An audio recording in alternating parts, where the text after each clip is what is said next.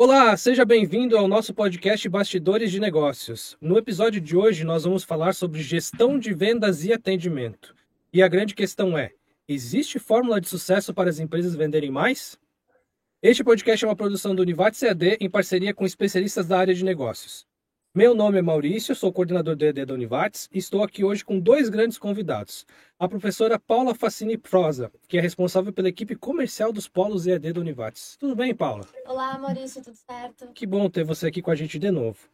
Uh, e estamos aqui também com o João Carlos Esperandio Rosa, que ele é gerente comercial da empresa autogerenciável. A gente já vai descobrir o que é isso. Olá, João, tudo bem? E aí, gente, tudo bem? É um prazer estar aqui com vocês. Beleza. Uh, João, cara, assim, eu queria te agradecer muito a presença, cara. A gente acompanha o conteúdo de vocês nas redes sociais, a gente acompanha o podcast de vocês, a gente já implementou várias coisas, a gente comprou muitos dos livros que vocês indicam no podcast, assim, a gente aprendeu bastante com vocês. E é um prazer ter você com a gente aqui, podendo compartilhar um pouquinho desse conhecimento, cara. E eu que agradeço o convite. Só explicar um pouquinho para quem está nos assistindo, então, como é que vai funcionar a dinâmica das perguntas. A gente vai fazer, então, uma rodada aqui de 30 ou 40 minutos de conversa aqui com o nosso convidado e depois a gente vai abrir para as perguntas. Então, a gente está transmitindo ao vivo no Instagram, Facebook e no YouTube e vocês podem encaminhar as perguntas em qualquer uma das plataformas. Uh, João, vocês começaram então com um podcastzinho de, na área de negócios e ele cresceu muito rapidamente, cara, pela qualidade do conteúdo de vocês, né? Eu sei que vocês tinham o objetivo de chegar no top 10 dos, dos, de negócios. Em que nível que vocês já estão aí, vocês chegaram? Então, a gente chegou em em dezembro, né, no, na final, final de novembro, é, novembro para dezembro, a gente chegou ao quarto lugar da, do, do, da lista de negócios, dos podcasts de negócios do Spotify. Então foi muito legal. É, primeiro que quando a gente começou o podcast, não tinha o um ranking do Spotify ainda. E posteriormente, quando foi criado o ranking, a gente viu aquele ranking. Meu Deus, agora a gente tem uma meta, tem um objetivo, e hoje a gente está entre os 10 constantemente, né? E, mas a gente chegou na época que a gente fez uma campanha muito grande, o nosso lançamento lá em outubro, novembro, barra dezembro, a gente chegou ao, ao, quarto lugar dos podcasts mais ouvidos de negócios e, cara, foi sensacional. A gente comemorou um monte, veio junto com um monte de outras metas que a gente bateu, mas nas nossas, nos nossos planos, né, a gente tem uma meta traçada para chegar entre os top, top five, era para meio desse ano e a gente chegou lá em dezembro, já fazem dois meses quando a gente alcançou o top 4. Mas a gente voltou, caímos para décimo, nono, décimo, nono, estamos há um tempo nessas posições. Isso mostra nossa consistência. Estamos no top 10. Isso para a gente já é uma grande alegria. E pensar que os primeiros são o Primo Rico, Joel Jota e os sócios, que são todos do Grupo Primo, é, é muito louco saber que a gente está muito perto desses caras, então a gente fica bem feliz. Deixa eu só falar uma coisa: de vez em quando eu olho para o lado aqui, é porque é para enxergar vocês. Eu botei vocês aqui numa tela do lado, então às vezes dou uma olhadinha para o lado para olhar para vocês, para falar com vocês, então não pensem que eu estou fazendo outra coisa, beleza? Então, é, cara, é muito legal. Deixa eu comentar até, Maurício. Uh, eu lembro de escutar o podcast uh, da EAG e escutar eles falando que estavam entre os 20, que a meta era os 10, escutar eles dizer que estavam entre os 10 e a meta era os 5 e agora chegaram. Parabéns, viu, gente? Eu tô, sem o retorno de vocês. Você tá desligado. Tu nos escuta agora? Aham, escuto sim. Tá, beleza. A, a Paula, ela disse que ela acompanhou então a, a trajetória de vocês, que foi quando vocês comemoraram os 20, quando chegaram nos top 20, quando, che, quando chegaram nos top 10. Eu também comemorei, cara, assim, porque uh, o conteúdo é, é, de extrema relevância. Mas, cara, assim, ó, nos conta um pouco o que, que é a empresa autogerenciável, o EAG, e qual a tua função dentro dessa empresa.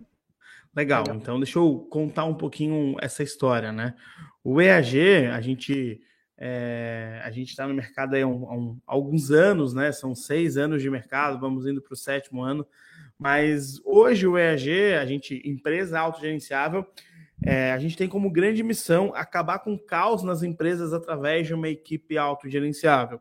E a gente faz isso por dentro dos nossos treinamentos, da nossa produção de conteúdo, por dentro do método que foi desenvolvido por um cara chamado Marcelo Germano, baseado naquilo que ele aprendeu no campo de batalha, nos estudos, nas mentorias e nos cursos que ele foi buscar tanto dentro quanto fora do país, ele construiu um método de gestão. Então, se a gente fosse resumir, o EAG hoje é um método de gestão e a gente vende esse método de gestão, entrega para outros empresários, que nós chamamos carinhosamente de comandantes, através dos nossos treinamentos. E esse método de gestão e esses treinamentos, eles têm como objetivo, de novo, acabar com o caos nas empresas através de uma equipe autogerenciável. E a gente já vem há seis anos fazendo isso. É, tudo começou com um sonho do Marcelo, e o Marcelo foi é, disseminando esse sonho, e, e, dentro desse sonho que ele disseminou, vieram alguns seguidores, algumas pessoas compraram essa ideia deles, eu fui uma delas. Então, eu já estou há cinco anos e quatro meses dentro do EAG, é, bastante tempo. entrei lá no início, a gente estava começando, eu fui o quarto ou quinto funcionário do EAG, então é, tem uma trajetória bem longa, mas resumindo um pouco o que a gente faz, a gente oferece esses treinamentos, é, acompanhamento, consultoria, enfim, um pouquinho de cada coisa, mas sempre com o mesmo foco: acabar com o caos nas empresas, nas pequenas e médias empresas, através de uma equipe autogerenciável. E aí, quem acompanha o nosso conteúdo, quem quer conhecer um pouquinho mais as nossas redes, a gente vai aprofundar um pouquinho mais sobre isso. E aí, falando sobre mim, eu, eu sou hoje gestor comercial, entrei no EAG como vendedor, construí toda uma área comercial aqui dentro que começou a performar, que começou a ter resultado, e hoje eu sou gestor da área comercial é, e também podcaster, né? Então, desde 2019, sou co-host do nosso podcast, eu e a Aline e o Marcelo Germano, fora os convidados que a gente traz, mas faço parte da mesa fixa do podcast do EAG também. Legal. E, e, João, um dos tópicos da nossa conversa de hoje é sobre gestão de equipes de vendas. Uhum. Que dicas tu tem para o nosso ouvinte? Dicas? É, Cara, com relação que... à gestão das equipes de vendas. Uhum. Eu acho que a gente pode falar de muita coisa, né? É um, é um campo muito aberto dicas para a gestão de time comercial. Eu acho que o, o, primeiro ponto que a gente tem que levar em consideração é que quando a gente está falando de gestão, de liderar times, de gestão barra liderança, a primeira coisa que todo gestor comercial precisa entender é que a gente faz gestão de números e lidera pessoas. Para a gente gerir números, a gente tem que ter um posicionamento. Para a gente liderar pessoas, a gente tem que entender outro, a gente tem que ter outro posicionamento. Para fazer gestão de números, a gente tem que ser pragmático, olhar dados por dados, construir processos para eles serem seguidos. Para liderar pessoas, a gente precisa entender o indivíduo, entender individualmente o desejo e a necessidade de cada uma das pessoas do time. Não que a gente vai ter que pegar uma pessoa e colocar todo mundo para se adaptar ao mundo dela. Mas dentro de um ambiente, dentro de um contexto, existem as individualidades. E o papel do gestor é liderar esse time baseado nessas individualidades. Tem gente que é mais carinhosa, tem gente que precisa de mais é, cobrança, tem gente que precisa é, um pouco mais de afastamento. Então, as pessoas são diferentes. E o pior erro que a gente pode ter é tratar os diferentes de maneira igual. Então, o papel do gestor, a principal dica é entender que para ele olhar números, ele vai precisar de um pragmatismo, uma seriedade, processo para ele lidar com as pessoas, liderar essas pessoas, ele vai ter que deixar um pouco o pragmatismo de lado e olhar individualmente situação por situação. Claro, sempre levando em consideração o que é tolerado e o que não é tolerado na empresa, sempre levando em consideração toda a cultura que está sendo construída naquele ambiente. Então, acho que as primeiras dicas que eu posso trazer para o pessoal, gente, é essa: é entender que olhar números e olhar pessoas são coisas diferentes. A postura para os números para gestão, para processos, é diferente que para liderança, para relacionamento interpessoal. Não sei se faz sentido para vocês. Bom, é a. Me escuta agora? Deixa eu ligar o meu. Pode falar, fala alto. Oi, João. É, agora tu me escuta, é a Paula. Oi, Paula, tudo bem? Oi, tudo certo. João, uh, escutando tu falares agora sobre gestão de números e liderar pessoas, eu lembrei muito uh, um podcast em que vocês falavam sobre treinamento da equipe de vendas. Uhum. E vocês também falavam muito sobre cultura e como é importante uh, ter essa cultura um, definida dentro da empresa para que quando você contrate pessoas novas, e aí falando de vendedores, uh, já, já possa encontrar um perfil adequado de vendedor que uh, contribua, que, que uh, seja de forma homogênea com a equipe que já existe, né? Uh, eu, eu, queria que tu comentasse um pouquinho sobre isso, porque eu acho que isso também é legal para as pessoas que nos escutam, assim, ter ideia de que uh, não é porque o cara uh, não tem vergonha de falar em público, não é porque o cara é espontâneo, que daqui a pouco ele já vai fechar direto com a equipe de vendas que tu tem. Que ele é um excelente vendedor, né? Nossa, e esse, esse é o pior ponto, né? Que caracteriza as pessoas, né? Dentro do mundo de vendas tem essa esse, esse estereótipo do vendedor, né? Que é o cara que sabe falar, que é o cara que tem lábia, que engana os outros. Enfim, ah, pô, tu é vendedor, hein? Sempre vem num tom pejorativo. E, cara, isso é muito ruim para quem é de vendas, né? Eu, particularmente, eu levanto algumas bandeiras. A primeira delas é que eu não acredito em ti no comercial.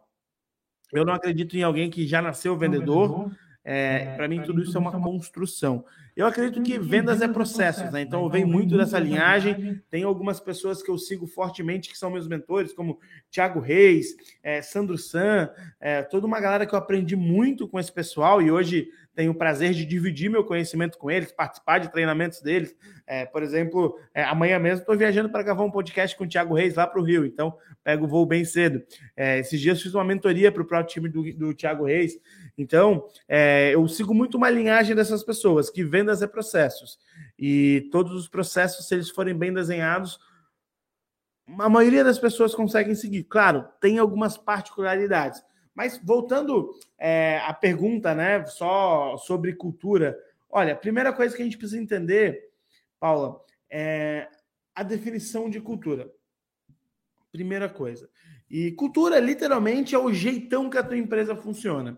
E o que, como é que é construída uma cultura, né? Como é que é formada uma cultura? A cultura é formado para tudo aquilo que você tolera dentro da tua empresa. Tudo que você tolera, as pessoas vão fazer.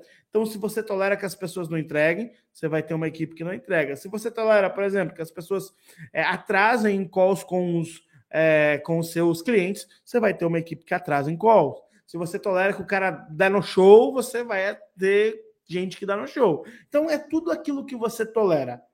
Se você aceita não entrega, você vai ter pessoas que não entregam. Então, a partir do momento que a gente tem essa perspectiva, a gente começa a pensar como é que eu quero que o meu time funcione. E quando a gente vem para o comercial, é a mesma coisa. Eu gosto de dar um exemplo muito bom. Dentro do EAG, eu não tenho problema com um vendedor que olha para mim e fala o seguinte: João, não dá para vender porque a gente não dá desconto. Porque nunca pôde dar desconto para vender. Então não tem essa objeção. A nossa cultura já é uma cultura que esse é o nosso investimento. Eu tenho as formas de quebrar a objeção de quem pede desconto, só que eu não admito o meu vendedor chegar até mim e falar assim, João, eu não consigo vender, porque eu não consigo dar desconto, porque eu não posso dar desconto. Por quê? Porque não existe essa possibilidade. A gente não permite. E o jeitão do time funcionar vai sempre passar pelas coisas que a gente permite e pelas coisas que a gente não permite. Então, se eu permito que o meu, meu funcionário não dê atenção para o cliente, eu vou ter funcionários que não dão atenção para o cliente. E essa vai ser minha cultura. A cultura não é aquilo que está escrito, e sim aquilo que é vivido. E se eu tenho uma divergência entre o que está escrito e colado na parede e o que é vivido, eu tenho um problema de cultura, eu tenho uma anomalia de valores. Eu tenho pessoas que, por mais que tenham valores escritos, elas não seguem, elas não vivem aqueles valores que elas falam. E isso é um problema muito grave. Porque quando eu tenho essa anomalia, eu não tenho conexão entre o que eu quero que aconteça e o que realmente aconteça. Eu perco o controle, eu tenho um ambiente contaminado. Enfim, eu parto muito por essa linha de raciocínio, Paulo. Então, a cultura ela é fundamental para manter o time engajado, para manter o time fazendo o que tem que ser feito, e é a cultura que vai dar, é, que vai dar subsídio para as pessoas tomarem as decisões. Porque vira e mexe, a gente passa por N situações do dia que a gente tem que tomar decisão. E essas decisões vão ser baseadas nos nossos valores, vão ser baseadas na nossa cultura, nos nossos mantras. Vou te dar um exemplo. Eu tenho um cliente que ele chegou para mim e perguntou se eu consigo dar dois mil reais de desconto para fechar com ele, para ele fechar comigo. Se eu sei que na minha cultura eu não dou desconto, tá lá nos, nos meus valores integridade, eu falo para todo mundo que eu não dou desconto. E aí, para fechar com um cliente específico, eu vou dar dois mil reais de desconto? Se tá bem claro e as pessoas vivem essa cultura, é uma pergunta que nem chega para gente. Elas já sabem que não pode dar desconto. Então a cultura vai influenciar no jeito que o teu time vai funcionar. E se você tem essa cultura bem clara, bem escrita e declarada, e as pessoas vivendo, quem não compactuar vai ser expelido pela cultura. pessoa vai para si, ou você vai identificar e vai mandar ela embora. Sensacional, cara. Eu, uh, eu já tinha escutado uh, uma fala semelhante tua num outro podcast e eu concordo inteiramente com o que tu está falando. E como é que a gente faz o treinamento dessa equipe com relação a isso, né? Porque o que tu trazes assim, ele é muito forte, né? Na característica do vendedor de pedir desconto e de outras coisas. Como é que tu faz o treinamento dessa equipe? Cara, é, é, é louco isso, né? Porque em nenhum momento dentro do treinamento eu menciono para o time como uma coisa muito é, assintosa que não se pode dar desconto. É só informado, olha, a gente não trabalha com desconto, a gente trabalha com resultado. E é isso, não tem outra opção. E pelo fato deles não verem ninguém fazendo, aquilo virou hábito, virou cultura. Mas como é que eu faço o treinamento do time, né? Sem falar da cultura que ela está desenhada, que é todo um trabalho de RH, um trabalho de é, employer brand dentro da empresa para as pessoas entenderem comprar essa ideia, é todo um trabalho da gestão, de bater, de falar da cultura, de viver os valores, de dar o exemplo. Sem contar tudo isso, os treinamentos são sempre baseados em processo. Eu sou uma pessoa que acredita que vendas é baseado em processo. Quando eu tenho meu processo comercial bem desenhado, bem escrito, eu treino as pessoas dentro desse processo. Hoje mesmo, estou treinando duas pré-vendedoras. Elas passaram o dia inteiro repetindo o processo. E, cara, pode ter certeza, a habilidade ela vem com a repetição.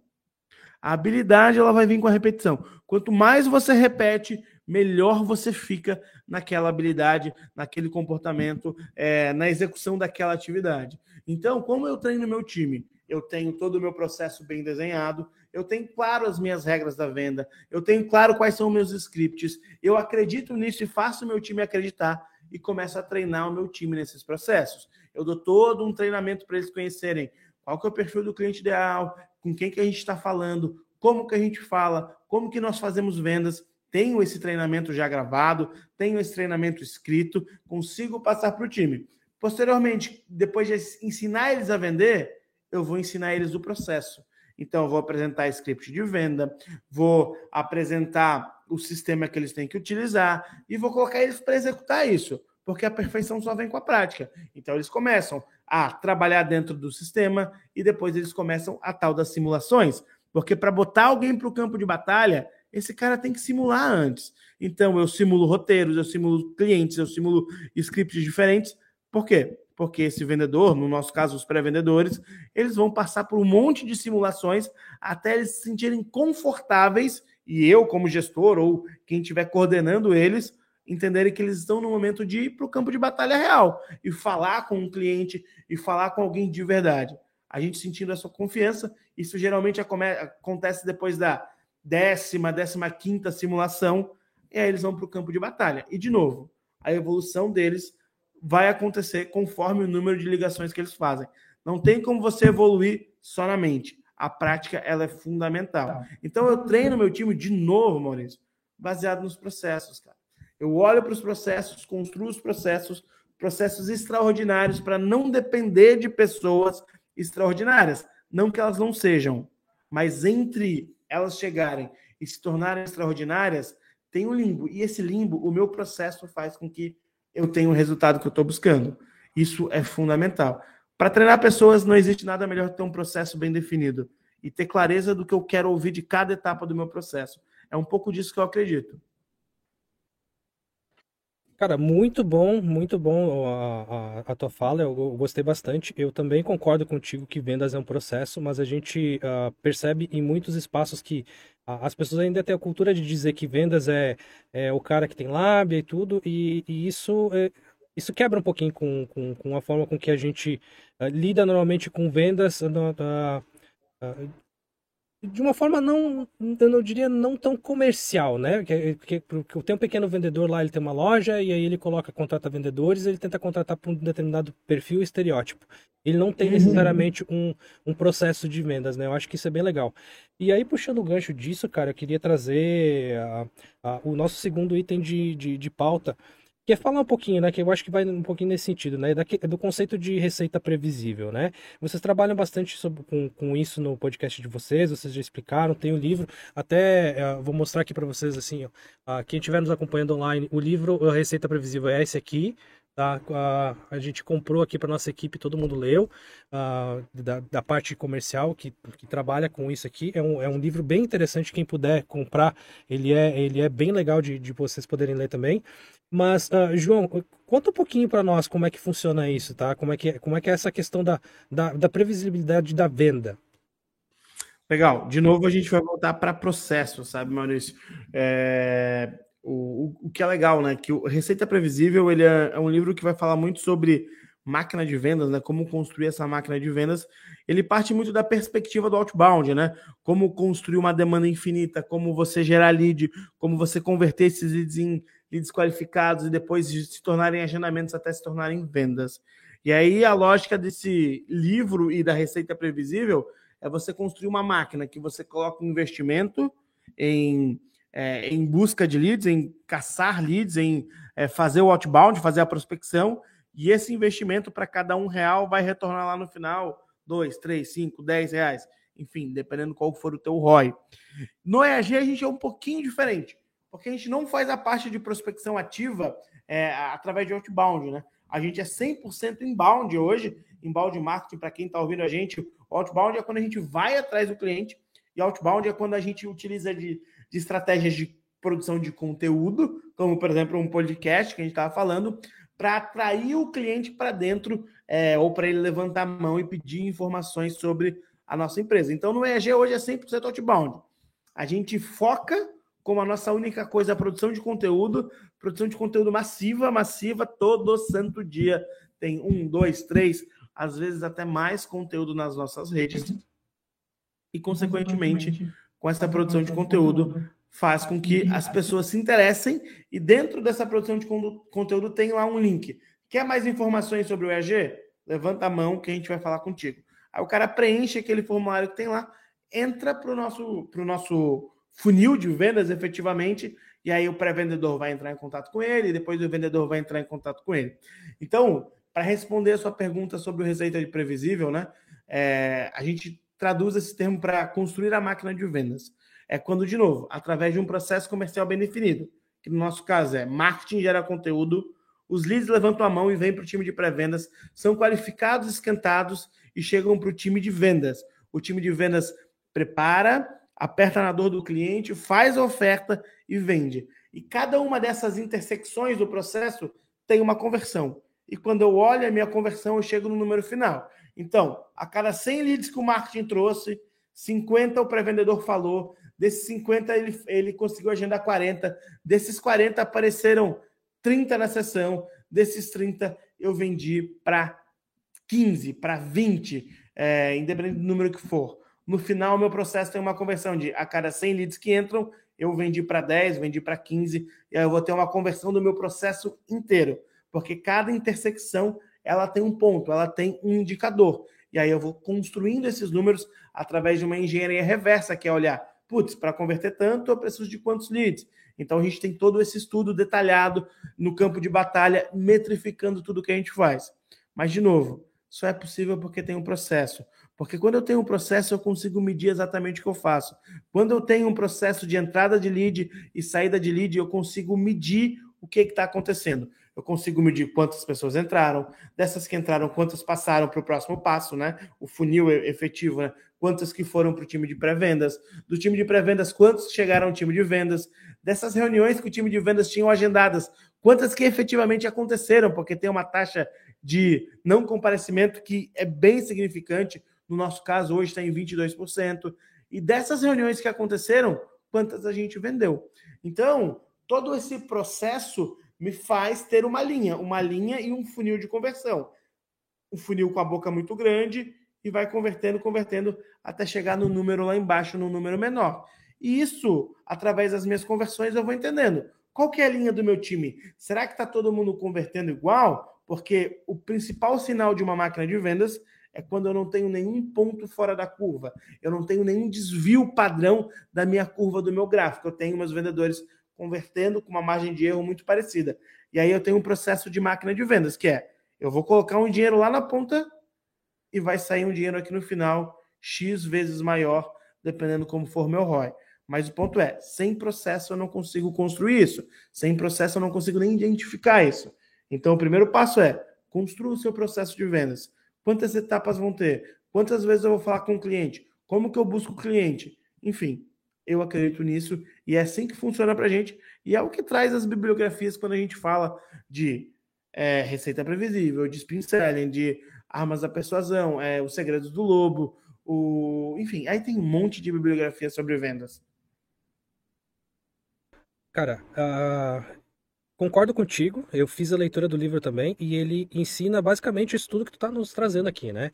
Uh, e vai um pouquinho com o nosso primeiro gancho lá, né? Ele ensina inclusive como a gente fazer uh, esse desenho do funil de vendas, que eu acho que é extremamente importante para qualquer empresário que tem uma equipe de vendas, tem que ter um funil de vendas, porque daí tu consegue realmente metrificar o quanto cada um dos vendedores está performando, como é que o teu funil de vendas está funcionando, se tu tem dinheiro, e aí tu consegue realmente tornar a receita previsível, né? Porque, por exemplo, assim, se tu sabe que tu tem uh, esse funil de vendas e que tu com 100 reais tu vai conseguir colocar, receber 200 depois de volta, tu quiser ter 400, tu duplica essa força de trabalho, ou então tu faz ajustes no processo que façam com que isso uh, seja escalável, né? Eu acho que a, a escalabilidade que, que, que traz dentro do Receita Previsível, eu acho que é a maior sacada do livro, assim, da gente poder trabalhar com, uh, com um processo bem definido que tu possa escalar a tua máquina de vendas, né? Tu possa porque aí eu tenho, fazer multiplicar. Aí eu tenho um controle, sabe? Esse é o ponto principal, porque quando eu metrifico tudo através de um processo, eu tenho um controle. Muito bem como você falou. Pô, eu estou investindo 100, tá voltando 200, eu vou investir 200, a tendência é voltar 400. Claro que no campo de batalha sempre podem mudar as conversões, podem mudar as taxas, mas a lógica ela funciona muito bem. A lógica ela funciona muito bem e tende sempre a dar o retorno correto.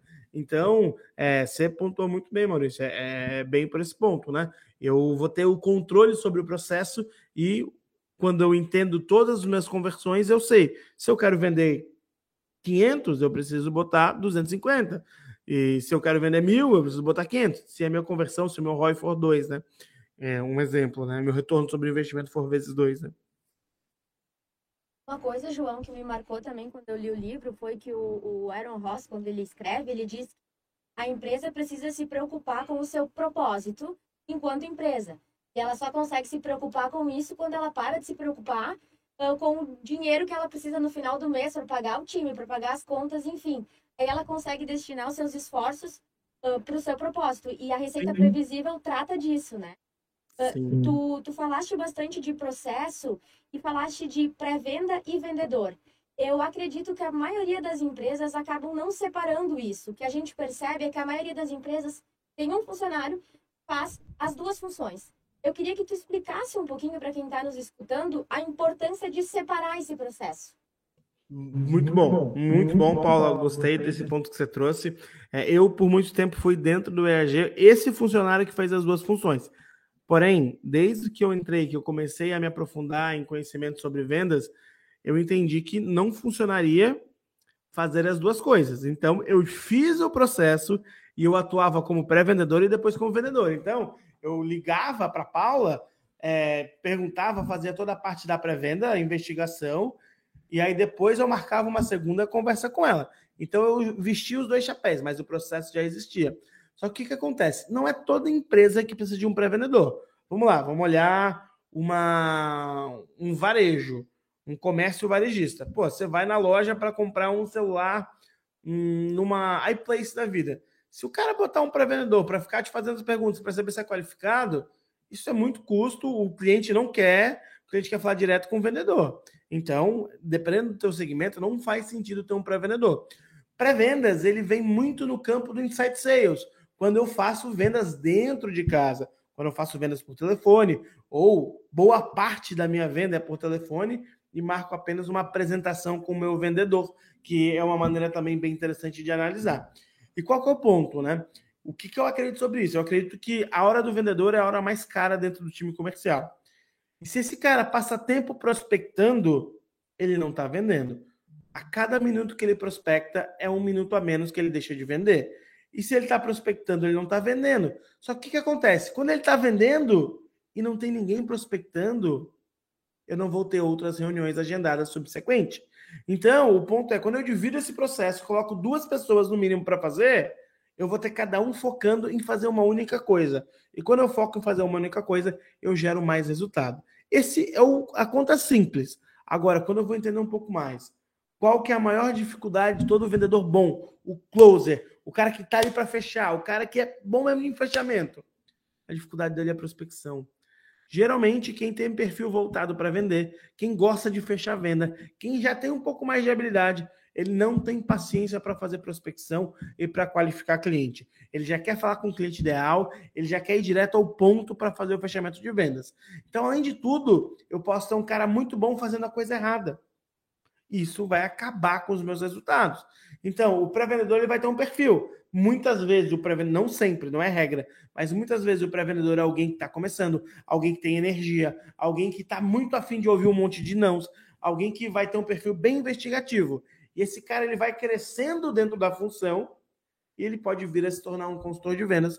E aí sim, se tornar um consultor de vendas, fechador de vendas, etc. Então, eu tenho até um pouco de um perfil diferente. Inclusive, quando eu faço avaliação de desempenho, eu avalio coisas diferentes do pré-vendedor e do vendedor, porque eles vão executar tarefas diferentes. E aí, quando eu tenho esse processo dividido, eu consigo ganhar em volume. Eu trago muito pelo nosso exemplo.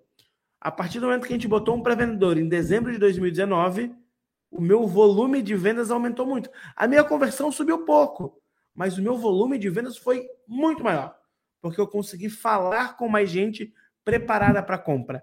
E isso fez com que eu vendesse muito mais. E vendendo muito mais, aumenta o volume de vendas da empresa. Só que sempre que eu estava vendendo, tinha alguém agendando. Então eu nunca parava de vender.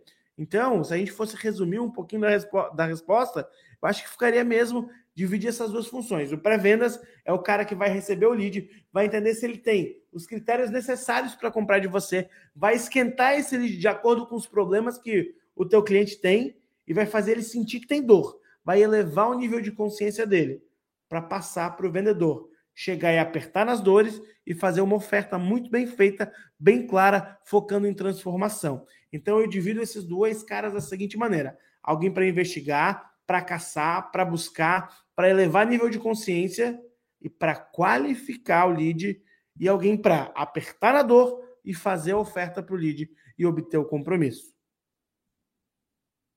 Cara, eu, eu fiquei com uma dúvida agora na, na no que tu está trazendo. Ah, com relação a, a, comissionamento, eu tenho que comissionar o vendedor e o pré-vendedor?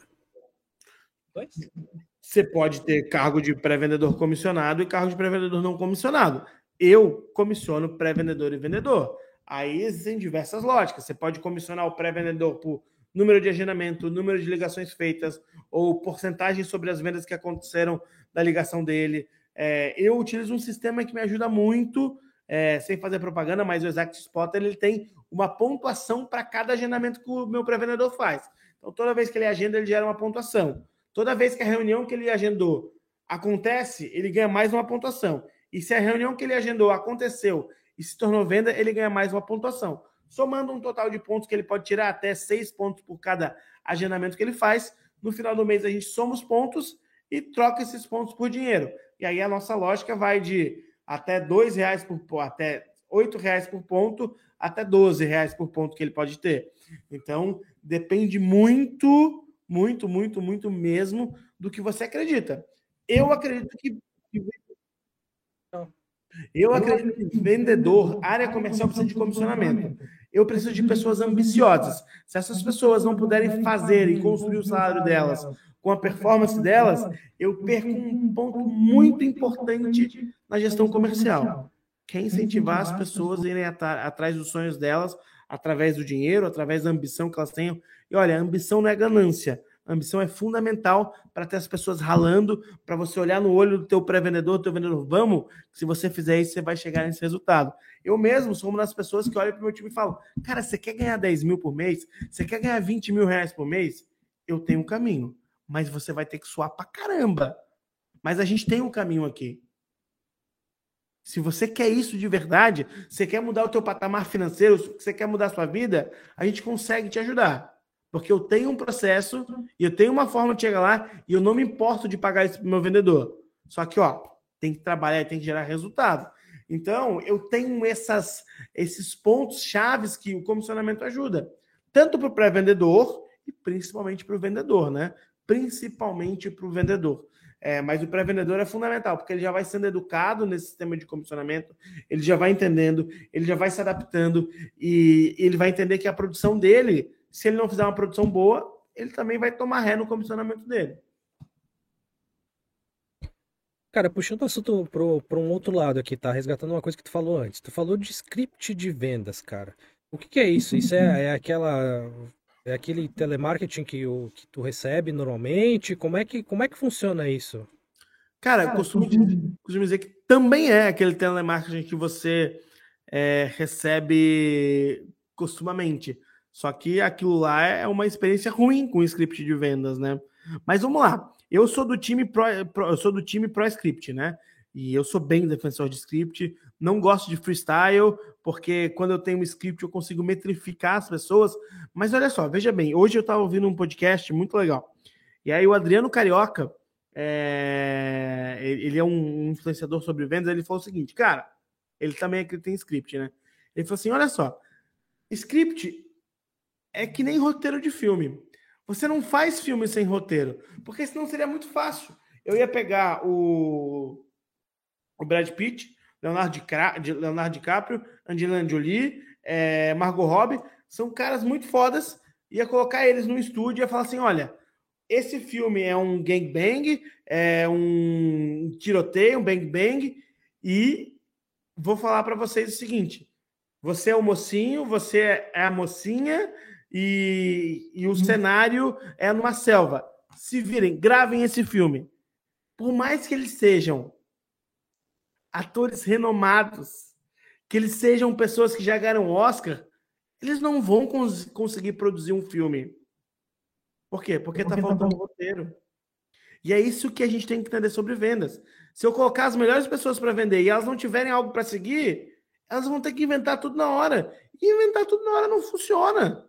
E quando eu tenho um script de vendas, eu consigo entender o que, que funciona o que não funciona. Eu consigo treinar as pessoas. E aí o que eu falo, dentro do EAG, a primeira habilidade que alguém entra, ela precisa adquirir é a habilidade de ler sem parecer que está lendo, porque todas as conversas são scriptadas. Então ela treina muito, por isso que volta lá, simulação. Ela vai treinar, treinar, treinar, ler aquele script. E não é ler um script que vai ter 100% das palavras scriptadas, mas 80%, 85% já estão letras por letras, palavras por palavras escritas que ela tem que seguir. Só que aí tem vários gatilhos ou várias sacadas que a gente pode pegar. Quando eu vou escrever um script, eu não tenho que escrever de maneira formal. Eu tenho que escrever um script como se eu estivesse falando. Então, por exemplo, é... quando eu vou escrever uma pergunta, eu não coloco uma pergunta da maneira mais formal. Eu sempre coloco as intersecções. Então, vou dizer para vocês: ah, tem uma pergunta que é, é você tem metas em todas as áreas da sua empresa. Em vez de eu perguntar de uma maneira que é um, um pergunta e resposta, eu faço assim. Dentro do script é o seguinte: e agora, comandante, me conta um pouquinho mais. Hoje, você tem metas em todas as áreas da sua empresa? Então, eu construo a própria pergunta como se ela fosse uma conversa. Então, quando o cara do outro lado. Exatamente. Quando o cara está lendo, parece que é natural. E se ele adquire a habilidade de ler pausadamente, devagar, com energia, com tom de voz correto, cara, ele adquiriu essa habilidade de ler script, ele vai conseguir fazer isso para o resto da vida. E o que, que acontece? Quando ele repete 30 vezes, ele não precisa mais ler. Ele já gravou palavra por palavra. Eu, eu fiz tantas vezes, tantas vezes a minha conversa de vendas, que eu, eu não tenho nada aqui. Eu posso repetir palavra por palavra que está dentro do meu script hoje contigo, que eu vou conseguir fazer de maneira natural e sem esquecer palavra por palavra. Por quê? Porque a gente internaliza aquilo, tá dentro de nós. E aí qual que é o ponto, né? Tem uma outra frase que eu vi hoje do Adriano Carioca que é muito legal, né? É, os, os, os atores, né, as atrizes, elas estudam tanto o roteiro de vendas até se tornarem prof... o, o roteiro de vendas não, né? O roteiro de filme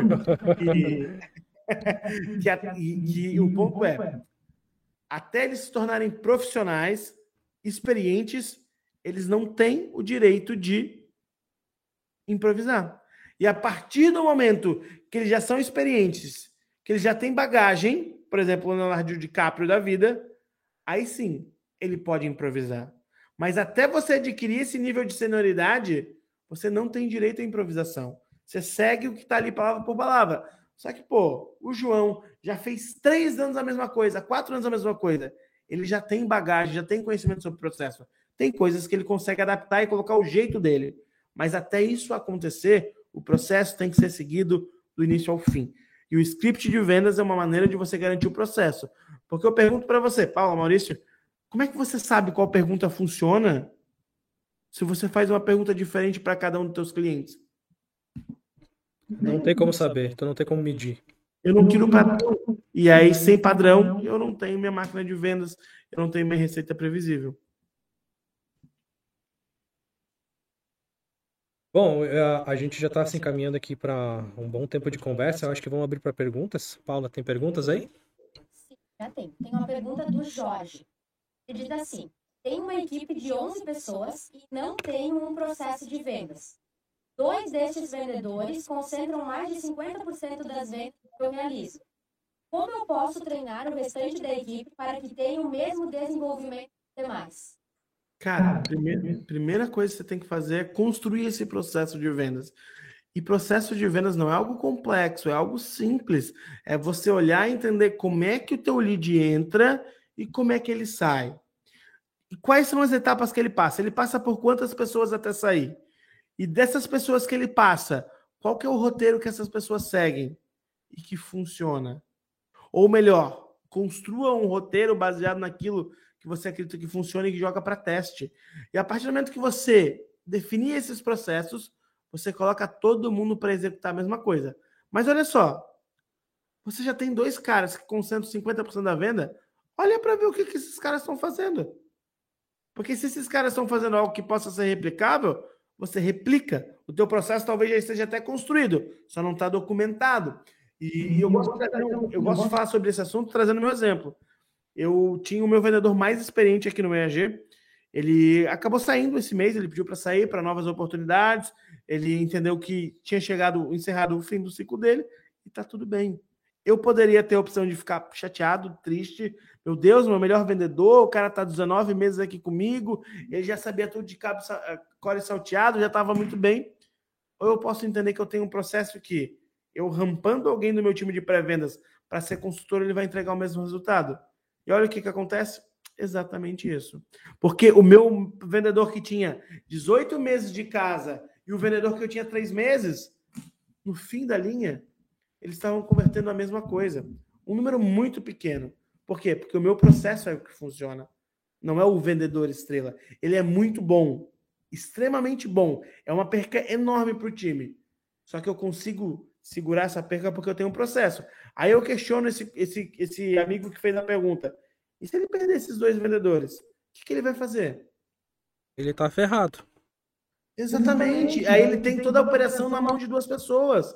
Então, o primeiro passo é ele entender como é que é o fluxo de entrada e saída do cliente e construir passo a passo o que o cliente está fazendo. E por cada passo que ele parar, tem que ter algum roteiro, tem que ter alguma coisa replicável. Eu olho para o meu time hoje, né? Quando eu falo muito em crescimento, é, algumas pessoas já começam a ganhar bagagem, querem mudar um pouco o script. Eu falo para o cara o seguinte, cara é, eu falei com um vendedor esses dias: olha só, você quer crescer? Ah, com certeza, eu quero crescer, quero ser coordenador, quero ser gestor. Pois é, para você crescer, você precisa ter pessoas executando a mesma coisa que você faz. E se você começa a fazer alguma coisa que não é replicável, você não vai conseguir crescer, meu amigo. Por que, que eu cobro tanto que vocês sigam o mesmo script? Porque se eu precisar que vocês cresçam, eu vou conseguir botar uma outra pessoa executando a mesma coisa que você. Então, se toda vez que você for fazer uma venda, você quiser inventar, você quiser construir um novo script, ok, convertendo, eu até vou tolerar. Só que você vai ficar fadado a sempre ficar na mesma posição. Porque se toda vez for diferente, você não vai conseguir ensinar ou duplicar para ninguém o que você está fazendo. E quem não duplica não cresce. Então, então essa, é a lógica. Interessante, muito interessante muito isso, bom. cara. Muito bom. Cara, tá, só complementando aqui, tá? Eu acho que a dúvida do Jorge, é Jorge isso, né? Jorge, né? É, cara, eu acho que esse livro, Receita Previsível, tá?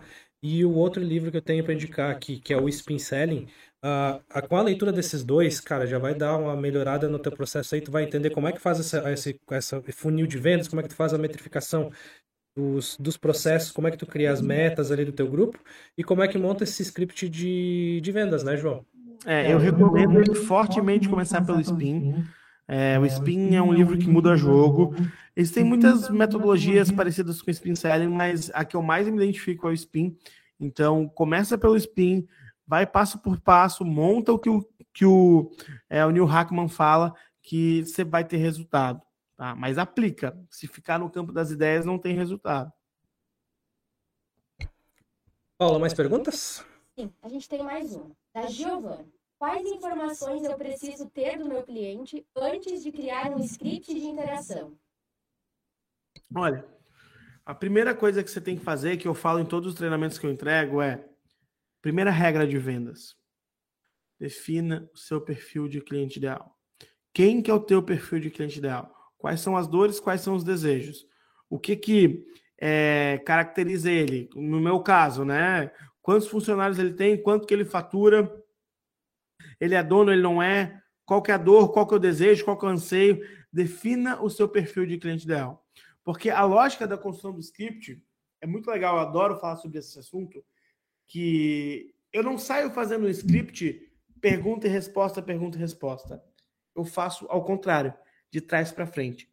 Primeiro, eu identifico o que, que eu quero ouvir do meu cliente para depois fazer a pergunta certa para ouvir aquilo que eu quero ouvir. Deixa eu traduzir para vocês. O meu papel como vendedor é induzir o cliente a falar aquilo que eu quero ouvir. Eu preciso sempre estar um passo à frente dele. E para fazer isso, eu tenho que já antes da conversa saber o que, que eu quero ouvir dele. Porque se eu sei o que eu quero ouvir dele, eu encaixo a pergunta. Vou dar um exemplo do meu cliente, eu tenho que ouvir que ele não tem meta, que ele não tem processo, que ele não tem equipe engajada.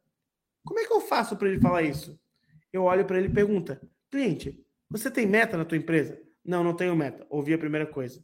Você tem processo na tua empresa? Não, não tenho processo. Eu ouvi a segunda coisa. Você tem equipe engajada hoje? Não, não tenho time engajado. Ouvi a terceira coisa. Como é que eu sei que ele vai falar exatamente aquilo que eu quero ouvir? Porque eu fiz a primeira regra da venda eu sei o perfil do meu cliente ideal. E 80% dos meus clientes têm as, mesma dor, as mesmas dores. E se isso não for uma verdade para você, talvez você não fez o, prim o, primeiro papel, que é descobrir o perfil de cliente ideal.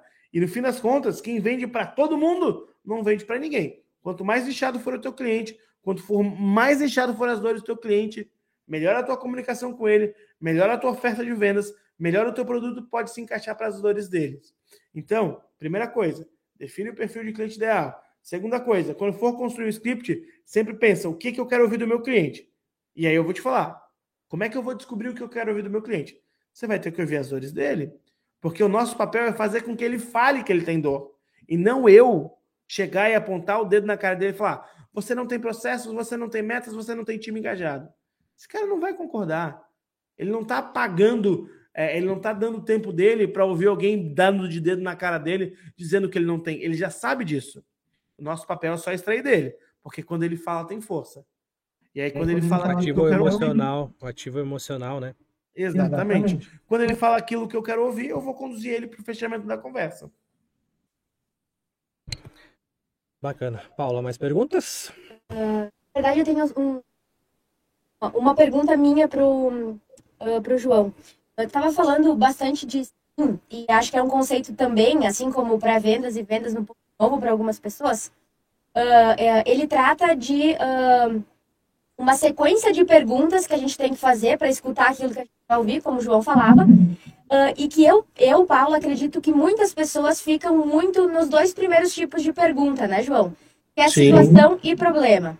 Ah, o terceiro item, eh, o terceiro tipo de pergunta, que é de implicação, e o quarto, de necessidade de solução, a maioria dos vendedores não conhece, não faz, e muitas vezes acaba se antecipando falar do seu produto sem que o cliente, sem que tu escute tudo que tu queria do cliente, sem que o cliente entenda que realmente ele está precisando de uma solução, né? Uh, dentro do script de vocês, vocês colocam essas quatro, esses quatro tipos de pergunta, né, João? Com, certeza. É, esse acrônimo SPIN, né, que é um conjunto de perguntas para cada letra, né? perguntas de situação, perguntas de problema, de implicação e de necessidade de solução. E quando a gente vai olhar é, esse livro Spin Selling, ele fala muito mais do que esse conjunto de perguntas, né? Ele fala das etapas da venda. Todas as vendas elas são baseadas em quatro etapas: abertura, investigação, demonstração de capacidade e obtenção de compromisso. E quando a gente entra na investigação, que é a parte mais importante, é onde entra o conjunto de perguntas SPIN. E o erro de muitos vendedores é realmente focar só perguntas de situação, que são perguntas chatas, são as perguntas para definir onde é que o cliente está, que é realmente para as perguntas demográficas. Qual é a idade, faturamento, é, o que ele tem, o que ele não tem, onde que ele está, são as perguntas que ninguém gosta de responder. E as perguntas de problema, que quando eu não aprofundo nos problemas, eu só deixo o nível de consciência aqui. Agora, quando eu implico naquele problema, fazendo ele sentir dor com aquele problema, aí eu elevo o nível de consciência e pensando que aqui tem uma balança onde aqui é a dor que ele está sentindo e aqui é o investimento ou o preço do produto, quanto mais eu aperto na dor, sobe o investimento e vice-versa. Quanto mais eu é, é, desculpa, quanto mais eu não aperto na dor, o investimento está alto. Mas conforme eu vou apertando na dor, essa balança vai pendendo para o outro lado. Então, as perguntas de implicação, um, um hackzinho que tem dentro do livro é muito legal, que é as perguntas de implicação são as perguntas que vão fazer o cliente orar. Que geralmente é, você levantou um problema e vai, perguntar para o cara, qual que é a consequência desse problema, amigão? Qual que é a consequência de não ter meta? Qual que é a consequência de é, não ter processo para tua empresa? Aí o cara vai falar, porra, consequência é que eu vou ter retrabalho, que as pessoas não vão entregar o que tem que ser entregues. Pois é, e quando as pessoas não entregam o que tem que ser entregue, quando você tem retrabalho, onde é que isso impacta? Ah, vai impactar no resultado, vai impactar em eu sair da operação, da, da parte estratégica voltar para a operação. E pois é, quando isso acontece, no fim do mês, você ganha mais ou menos dinheiro? Putz, eu ganho menos dinheiro. Aí eu tô apertando tanto na dor daquele cara, dando um beliscão, que ele vai começar a chorar porque ele vai perceber que ele está deixando dinheiro na mesa, que ele vai perceber que aquele problema que estava num copo de água já é um furacão. E o meu papel não é falar para ele, o meu papel é perguntar. Lembre, fazer ó, com que ele tome consciência dos, do impacto dos problemas que ele tem. Isso, uhum. dica, hein? O papel do vendedor é nunca ser afirmativo, e sim interrogativo. Eu só pergunto, eu só pergunto para o cliente. Eu não afirmo, eu só pergunto para ele. E, cara, isso é uma virada de jogo muito grande. Isso a gente falou de implicação, tá, Paula? Porque a implicação é para fazer o cara chorar. E a necessidade de solução é para fazer o cara sorrir, para ele ficar feliz. Porque depois que eu fiz ele chorar, agora eu vou fazer ele imaginar na mente dele como que vai ser a empresa dele se ele resolver os problemas.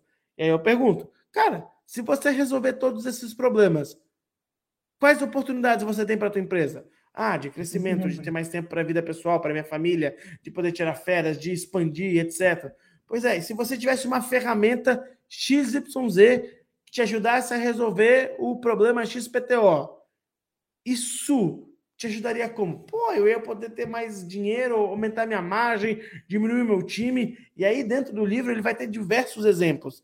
Só que eu termino a minha conversa com os, o conjunto de perguntas de necessidade de solução, que são as perguntas para deixar o cara sorrindo com a conversa lá em cima. Porque eu não posso, olha só, depois das perguntas de necessidade e solução, vem a parte que eu faço oferta, que eu vou demonstrar capacidade e que eu vou fazer uma oferta para o cliente do meu produto. Eu não posso entrar na oferta com o cara chorando. E se eu fizer o cara chorar demais, ele vai desistir também. Porra, foda-se, vou, vou fechar minha empresa, vou fazer outra coisa. Então, eu tenho que ter um equilíbrio e terminar a conversa sempre lá no alto para entrar na oferta de maneira fenomenal. Legal. Paula, última pergunta. Vamos lá, a gente tem mais uma pergunta do Henrique agora. Quais as habilidades uh, um, quais habilidades um gerente comercial precisa desenvolver para ser um bom gerente comercial? Ah, essa pergunta é bem interessante, até porque a gente tem o nosso curso superior de tecnologia em gestão comercial que a gente está lançando agora. Inclusive, essa sequência de lives que a gente está fazendo aqui é justamente para divulgar o curso. E por isso que a gente foi atrás de pessoas renomadas e que conhecem bastante da área para trazer esse conteúdo relevante para a gente. João, comenta aí então. Cara, essa pergunta é muito boa. É, e eu acho que a gente pode fazer um podcast só para falar sobre ela, se quiser. Mas assim, se eu fosse trazer o que eu acredito, tá? Primeira coisa, um, um técnico ele não precisa ser o melhor jogador do time, mas se ele for, ajuda bastante, tá? Se ele também tiver habilidade técnica, ajuda bastante. Só que não é essencial.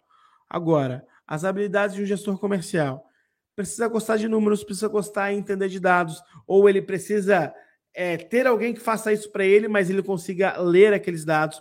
Ele precisa entender e gostar de pessoas, porque o papel do gestor comercial é 70% do tempo falando com as pessoas, é, desculpa, 50% do tempo falando com as pessoas, 30% do tempo é, olhando números e indicadores para tomar decisão e 20% do tempo dando reporte para a gestão, é, para os superiores, para os donos. Então, é, ele vai precisar gostar de pessoas e gostar de números, entender, é, articular isso.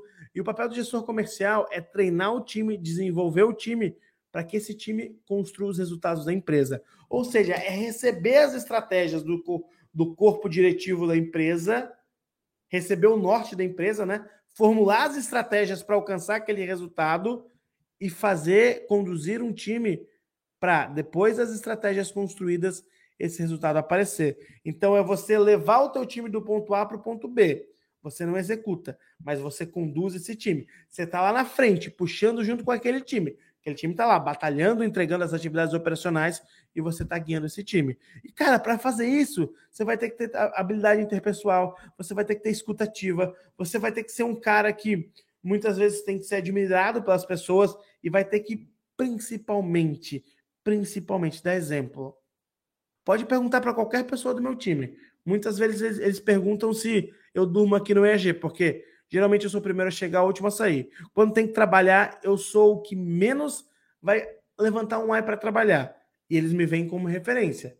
Muitos me olham e falam: Putz, João, eu quero ser que nem você, você é uma referência para mim. Por quê? Porque nos pontos cruciais eu não vacilo. Em horas de trabalho, em engajamento, em fazer o que tem que ser feito, em entregar resultado. Então, você sendo esse modelo e fazendo tudo aquilo que você quer que seu time faça, primeira regra, o time é reflexo do líder. Então, a equipe vai ser reflexo do liderado. Se você não entrega as suas metas, se você chega atrasado, se você não se compromete, não adianta, teu time não vai fazer isso também. Aí agora, você faz isso, você tem que ouvir as pessoas, conversar com as pessoas, ter essas habilidades interpessoais para ler as pessoas, entender que as pessoas são diferentes. Você tem que gostar de números para absorver estratégia, é, para absorver os desejos da gestão da empresa e transformar em estratégias para o teu time seguir. Então, essas são um conjunto de habilidades que um gestor comercial precisa ter e que principalmente, principalmente, ele precisa entender aquilo que eu falei lá no início. A gente gera números, faz gestão de números lidera pessoas. A gente precisa diferenciar essas duas coisas. Eu acho que eu abri a nossa conversa falando sobre e quero terminar a nossa conversa falando sobre isso. A gente faz gestão de números e lidera pessoas. Aprendi isso com um cara chamado Fábio Oliveira, o CEO da Sales Farm, que é um cara fantástico dentro de um treinamento que eu fiz, que é o Sales Club. Bom, muito bom de escutar, viu? Tomamos uma aula aqui, gestão de vendas, e Maurício falava antes sobre o nosso novo curso, né? de Tecnologia em Gestão Comercial. E o curso ele vai uh, tratar muitas coisas que a gente falou aqui, que é liderança, negociação, autogestão. Uh, a gente vai falar sobre uh, script de interação também, sobre o que tu falaste antes de preço de acordo com o mercado, como ter uma equipe automotivada, como trabalhar isso tudo. Então, convido aí o pessoal que está nos assistindo, que se interessou, gosta desse quer saber um pouquinho mais, a nos procurar aí nas redes sociais também e no nosso site, univates.br/ead, dá uma olhadinha no nosso curso aí de gestão comercial. Beleza. Paula, te agradeço muito pela participação. E João, cara, assim, ó, sensacional. A gente realmente aqui foi uma aula para nós. Uh, muito bom te ouvir. Quer deixar algum comentário final aí para quem está nos, nos ouvindo? Gente, quem quiser mais informações, ficou com algum, alguma dúvida do que eu falei, é só ir nas minhas redes sociais, é arroba João CS Rosa no Instagram, ou buscar pelo ERG, quiser entender um pouquinho mais o que a gente faz, é arroba empresa autogerenciável no Instagram e no YouTube e no Spotify também, escutar um pouquinho dos nossos podcasts. É, também quero dizer que foi um prazer inenarrável dividir um pouquinho de conhecimento com vocês. Então, sempre que precisarem, pode me chamar, fico à disposição. É, enfim, eu acho que é isso, gente. Obrigado, João. Cara, assim, ó, galera, escutem o podcast do Empresa Autogerenciável. É, é de um conteúdo, assim, riquíssimo. Isso que o João nos trouxe aqui é uma é só uma amostrinha do que eles têm por lá, tá? Eu tenho um recado final aqui que o pessoal deixou para mim. Nós temos, então, além do, do curso de gestão comercial novo, nós temos outras 17 opções de cursos. Então, no EAD você escolhe quando e aonde quer estudar, né? Nós temos conteúdos exclusivos, nós somos a melhor universidade privada do país. Gente, um muito obrigado. Se vocês gostaram do conteúdo, então nossa, a nossa participação. E o assunto vai ser sobre vendas no mundo digital. E quem vai estar aqui comigo vai ser o professor Daniel Auler, que é o coordenador dos cursos superiores de tecnologia aqui da instituição, inclusive do de gestão comercial, e o Regis Eli, que é CEO da Empatia Marketing Digital. Valeu, gente. Um abraço. Até mais.